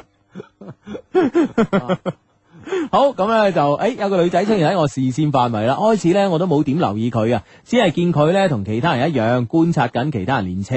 嗱，我覺得呢個時候應該行過去啊，應該行過去，即係大家都係觀察緊啦。你坐喺度觀察同佢佢企喺度觀察咧，或者分隔兩地觀察係冇冇區別噶嘛。啊即係離得好遠同離得好係啦近去觀察咧係一樣係嘅啊。嗱，如果係我咧，我會翹住手慢慢行佢佢附近啊啊，跟住咧跟就。住自言自語噏兩句，系啦系啦，啊跟住佢一拧轉頭過嚟，咁樣啊，你就可以搭讪啦。啊诶，你又學車㗎？诶，又係呢一期啊？诶，咩咩啊？咁樣吓，幾時考試啊？咁啊等等啊，係咯係咯係咯係咯，誒啊，佢有冇咁做咧？佢梗係冇啦。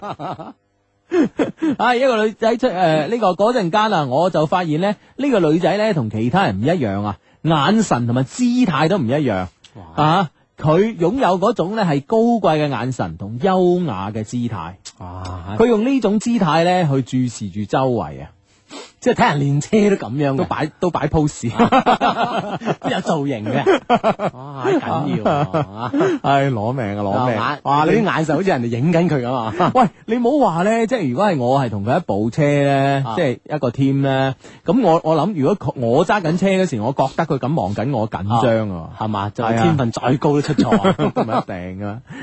咁啊，此時咧，教練話：，诶、下一個到你咯喎，啊，就係到個女仔啦。咁啊，我诶诶、呃我咧呢、呢個時候咧就行開咗啦。我冇留意佢嘅原因咧，就係因為咧，我此時此刻咧抱住最初嘅諗法啫，我係嚟學車嘅咁樣啊吓。哦咁樣都係誒有個女仔，如果 O K 就睇兩眼就算啦。系啦系啦系啦，即系唔好擺個心喺度啊！咁啊，幾分鐘之後啊，佢結束練習，輪到其他人啊。只見佢面帶微笑，坐喺我左邊嘅一張長凳之上。哇！啊呢喂喂睇個樣就天分高過你 喎，係咪先？你睇下人哋咁噶，人哋練完之後， 系咁样啊！呢、個時候咧，我隨口講一句，喂、幾好喎咁樣啊！嗱，呢啲咁嘅说話咪啱咯。係啊係啊係啊，啊撥幾通個人啊開始係啊啊搭散啦，幾不經意係啦啊啊！跟住咧，佢又回答係嘛，我學咗冇幾耐嘅啫喎。於是咧，我藉此同佢攀談起身啦。主要係有關學車啦、考試方面嘅咁啊。原來咧，佢咧喺汽配誒、呃汽車配件市場嗰嗰嗰度翻工嘅。今日咧請假嚟練車咁樣嚇。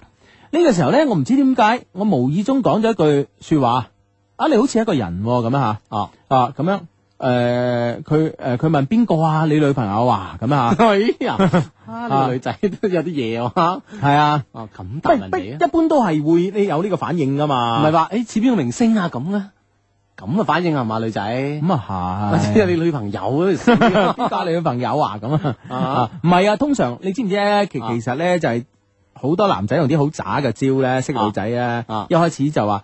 唉，其實我咁留意你嘅咧，係因為你好似我以前女朋友，啊即係係以為用呢招咧悲情招咧係可以打動到女仔嘅。啊咁但係咧，呢佢而且順便傳遞一個信息咧，係就係我中意你呢種碌嘅，係冇錯啦啊，但咁樣係啦，但係呢種咧就喺呢個林青霞年代咧，我諗得嘅。哦啊！而家梗係唔得啦，似女朋友咁，你女朋友邊位啊？哇！喂咁咁樣講嚟，呢個女仔真係以退為進喎，係啦， 啊咁於是咧，誒誒似邊個咧？咁啊，個女仔話似邊個啊？你女朋友啊？咁我咧答話梁詠琪咁 啊嚇。誒誒跟住佢咧就唔係嘛，我邊有咁靚咁樣？哇！啊如果梁詠琪喺邊度學車我都去。支持 啊，係啦，之後咧我將話題咧就喺到其他地方啦，主要咧仲係學車方面嘅啊。咁樣誒傾下傾下咧，感覺冇話題，可能因為陌生啩咁樣嚇。啊咁樣，但係咧，我敢肯定係咧，佢就係我腦海中出現過無數次有氣質、有樣貌，好似仙女下凡一般喺我心目中嘅女神。哇！係淺淺幾句交談啊嗯，已經確認咗呢個就係他啦，係啦，時間過得好快啊！但係我同佢咧傾一陣間就冇傾落去啦，因為咧我覺得問得太多咧會俾佢覺得唔禮貌，怕佢覺得咧我對佢有意思啊咁樣啊，怕佢咧因此咧以後會迴避我，所以咧就冇問佢要到呢個 QQ 或者手機 number 咁樣。即係佢諗住就啊放長線釣大魚係嘛，第一次唔好咁衝動先啊。嗯同埋咧係佢對人有意思咧，就成日問嗯你知唔知？成日問啊，你喺邊度做嘢啊？你咩乜乜啊？咁人哋冇問佢啊嘛，啊咁問下問下冇癮噶啦，係咪先啊啊，？人哋唔想了解你。係啦係啦係啦係啦啊！咁咧之後咧出現咗令我感到自卑嘅一幕。點樣？呢個時候，一輛小轎車，一部車啦啊吓，出現咗喺教練場嘅附近。佢望咗下望咗望，跟住咧同我講話走啦咁啊吓。我驚訝咁講走啦咁啊唔練啦。吓， 係咯咁樣想傾多陣唔得添。只見嘅佢咧同小轎車以及車上嗰個人咧，隨即消失咗喺教練場。此時此刻，我練車嘅興致盡失啊！ 恨不得上開開部小轎車嘅係佢啊！系啦系啦系啦，寫到呢度呢，有個問題啊，想請教下上帝。第一，我啱啱畢業啊，冇經濟基礎，想追咁咧咁樣一個女仔呢，有冇機會呢？咁樣啊，誒、我相信雖然喺即係冇咩太交代背景嘅情況下嗯咧，機會都係永遠存在嘅，係咪先？你因為咧，你未知道對方呢個接佢係一個咩關係，係係啊，係就我相信你估計係佢男朋友啦，嚇。係啊，咁我諗佢唔係男朋友嘅機率都幾大嘅嗯哼，friend 都接下人走啫，咁遠連車度係唔咪係先？同埋呢，我覺得呢，啊好好多朋友啊，我覺得真係好多朋友，即係往往呢，將經濟基礎呢變為追女仔嘅第一嘅自坐我喺首位啊，係啊，第一自我肯定條件啊。啊哈，吓、但但我覺得愛情咧，原本呢樣嘢即係兩個人互相之間產生產生嘅感覺咧，啊產生嘅感覺咧，係同錢冇關噶嘛。嗱，你睇一個星星，嗱，我就同你講一個星星啦，一個啊黑星星，佢中意一個一個雌性黑星星咁樣吓。係咁可能都有其他嘅雄性星星會中意中意呢呢個個雌性黑星星啊，啊咁最後可以行埋一齊嘅咧，咁咪咁咪靠咩咧？其實就係靠我哋好多本能嘅感覺，你明唔明白？呢、個同錢係冇關係嘅，啊乜？但係啊，咁樣講喎。係。嗱，即係我覺得呢個感覺一定同錢冇關係，但係而家好多人係諗，即係都話叫我哋識諗將來，諗長遠啲。嗯佢諗我哋有咗感覺之後，慢慢行下行下，嗯呢種有冇錢有冇物質呢樣嘢就會湧現出嚟咯。呢個問題唉係咪諗多咗咧？諗多咗嗱，好似我我哋哋開開始階段千祈唔好咁諗。係啦，好似之前咧，誒誒，之前咧我哋提過嗰個誒富士康啊，啊咁啊呢個郭台銘先生又係台灣嘅首富，嗯，但係根本上咧，你知唔知佢太太？佢太太又有家底，啊又校花，啊又讀大學啊，佢咧就係當時嘅佢啦嚇，當時佢咧就係誒，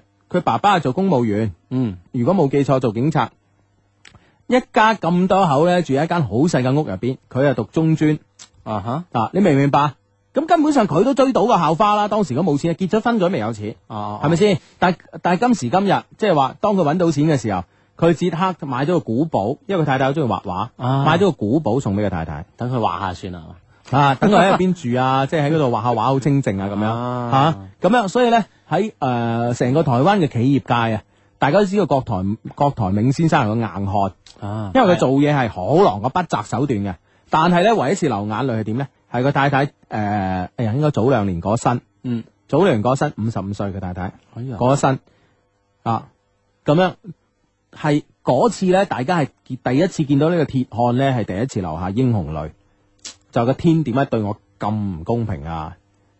係啦，嗯即係講講明咧，其實咧喺喺喺呢件事上咧，嗬、嗯呢種感覺咧，就無論呢個郭台銘先生佢有冇錢嗯啊，嗯從冇、錢到到而家有錢咧，嗯就依然存在住嘅。啊係。咁啊，對於兩個人嚟講咧，就至關重要嘅呢樣係嘢啦，啦。冇錯啦，冇錯啦啊。所以咧，我我覺得咧，人哋可能個女仔覺得，誒、哎你冇經濟基礎，我唔騷你喎，咁係佢嘅事。嗯，但係我哋自己千祈唔好為自己設立呢個障礙，啊係咪先？冇啊，點啫？又有噶嘛，大佬係咪先？啊，係吓啦，啊！就算啦，我同你講好有錢追女仔都冇計啊，阿 志。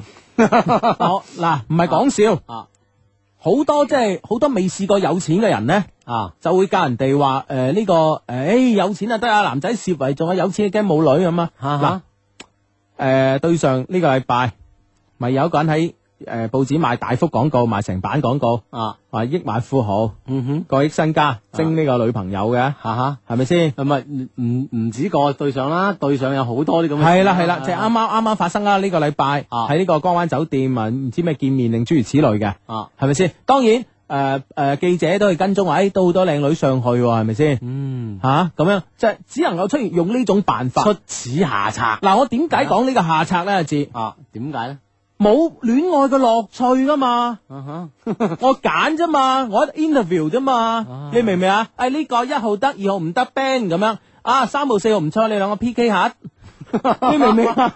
一場 show 系啊你明唔明白？對於佢嚟講，佢係冇嗰種诶追女仔嗰種心情忐忑啊，诶啊女仔對自己。追下追下，女仔好似唔係好掂喎，自己嗰種失落沮係喪咯啊，或或者者想想想識係啊，又唔敢識係啊嗰瞬間啊，系啦，當诶、当你想放棄嗰時咧，女仔又突然間俾啲正面嘅信息你，你嗰種欣喜若狂啊，係冇嗰種啊完噶。全即係前呢嘅所有嘅前面呢階段，所有環節，所有樂趣咧，嗯，啊，荡然無存。係啊，係啊，係啊，咁嗰啲算咩戀愛啫？係咪先？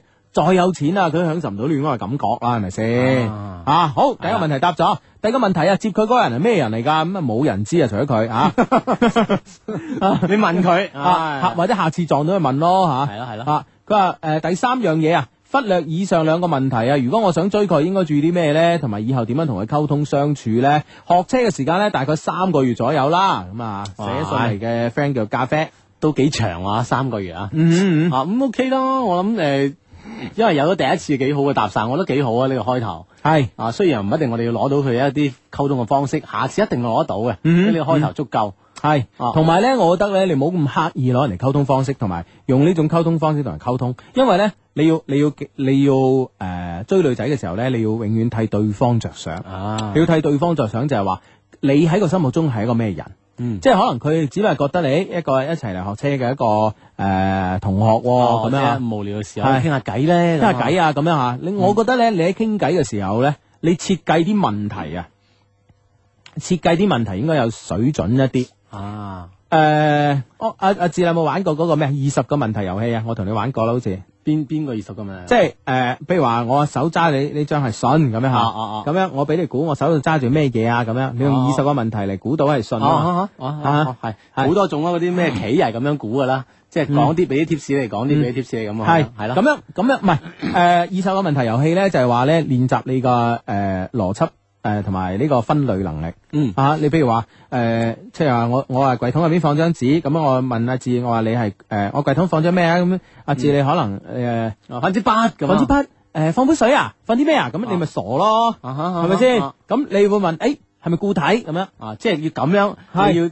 逐一將呢個答案套出嚟。系系咪固體？啊啊唔係係固體，咁係固體就唔係液液體啦，肯定唔係水啊、橙汁啊嗰啲啦啊，係咪先嗯？啊，咁诶係咪氣诶咁又唔係氣體啦？嗯哼係咪先？又唔會係其他嘢啦，咁樣，所以啊慢慢慢慢慢啊或慢，者係跟跟住你可以講形形狀啦，係啦啊係啦同質感、形狀等等去分析，係佢用途去分析，咁係冇樣嚟錯，將一件事咧逐一咁最尾係講啊，出嚟。呢個咧係一個幾诶考驗呢個邏輯嘅遊戲嚟嘅。考驗呢個邏輯遊戲嚟嘅，所以咧就就係話呢個呢個呢個，我覺得呢個 friend 咧，你下次同佢傾偈咧，其實你應該喺同佢嘅傾偈過程中咧，係係了解了解到佢咧係中意啲乜嘢，喜惡如何。嗯哼，即係講明你之後咧，除咗第一次嘅搭訕係嗯突哼然間見到之外，嗯嗯以後嘅傾偈咧輕輕有啲設計咧，我係相信對以後交往咧就好大嘅幫助。嗯係啦係啦係啦，喺套到佢好多嘢啊，咁以後同佢傾偈咧，可以越傾越深啊，最後咧變咗佢係一個好知心嘅朋友。咁呢個時候咧，一個人咧覺得你突然間好誒好知心啊，除非佢第一眼見到你啊，就對你有好感。啊如果唔係咧，誒、我哋往往咧只能夠從一個知心嘅朋友咁樣去開始發展。即係要培養啦，即係一見鍾情之外咧，我哋係要啊玩培養 啦。係啦啊，慢慢慢慢慢慢慢慢地咧，咁佢就會覺得，誒、啊你個人都唔錯喎，同埋咧有啲嘢想同你講喎，咁樣嗯嚇，慢慢慢慢一縷情絲咧唉哎 就慢慢生成 啊。就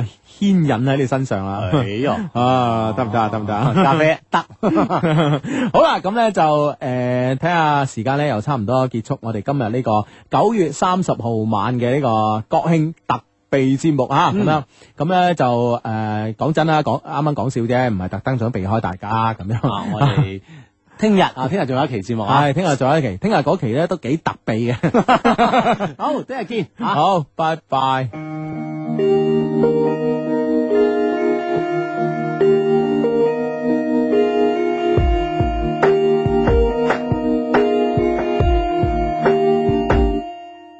從來身高沒那麼高都不會去羨慕，為何今天令我彷彿失一點憤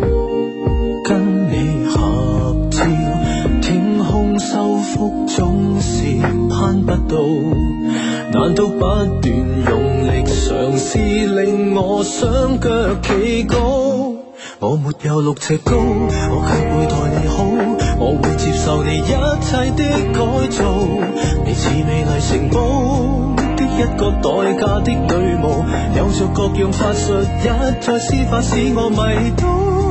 吃一口送我的蛋糕，以後就不知道，從此只懂去抬頭望你，似對着神聖的海報，做你的俘虜。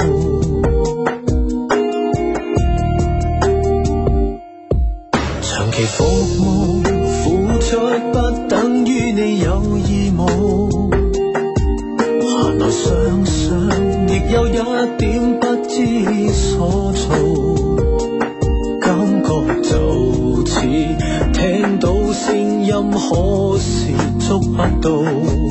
但你一站在人群裏，便會把你看到，無從投訴。